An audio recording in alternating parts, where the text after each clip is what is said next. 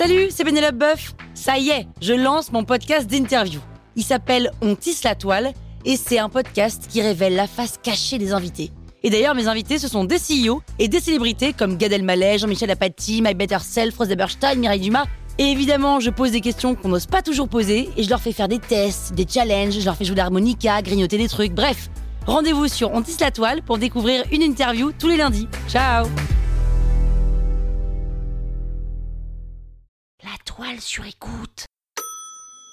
Les lettres persanes Les lettres, c'est qui personne C'est quelqu'un qui écrit des lettres? Vous écoutez Krusty Book, le podcast qui résume les livres en vous spoilant le hook.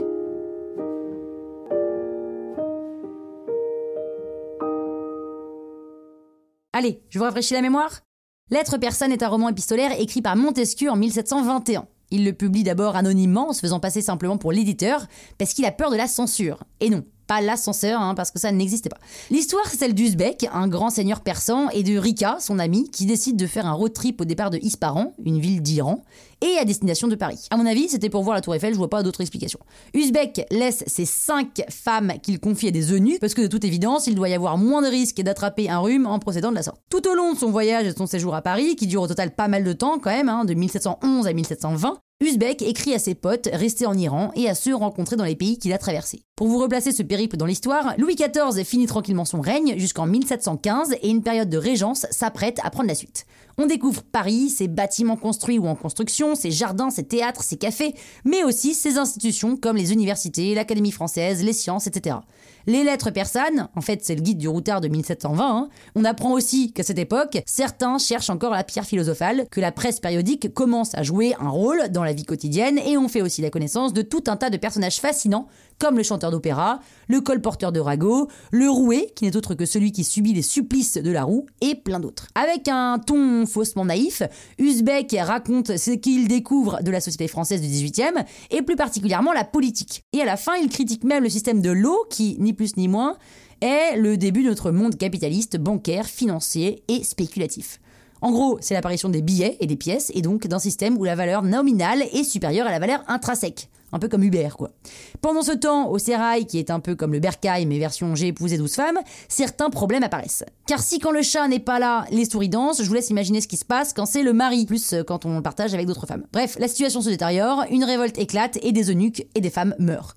Roxane, la favorite, se suicide même par vengeance. Bon, il aurait été plus simple de balancer une photo compromettante sur internet, mais soit. Une raison de plus de pas prononcer la phrase, c'était mieux avant, au cours d'un dîner de famille.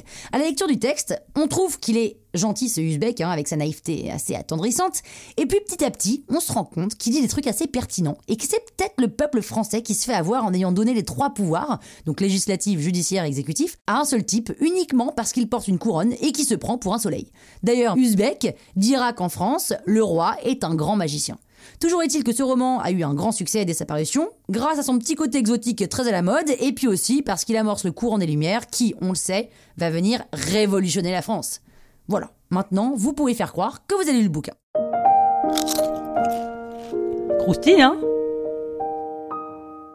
La toile sur écoute.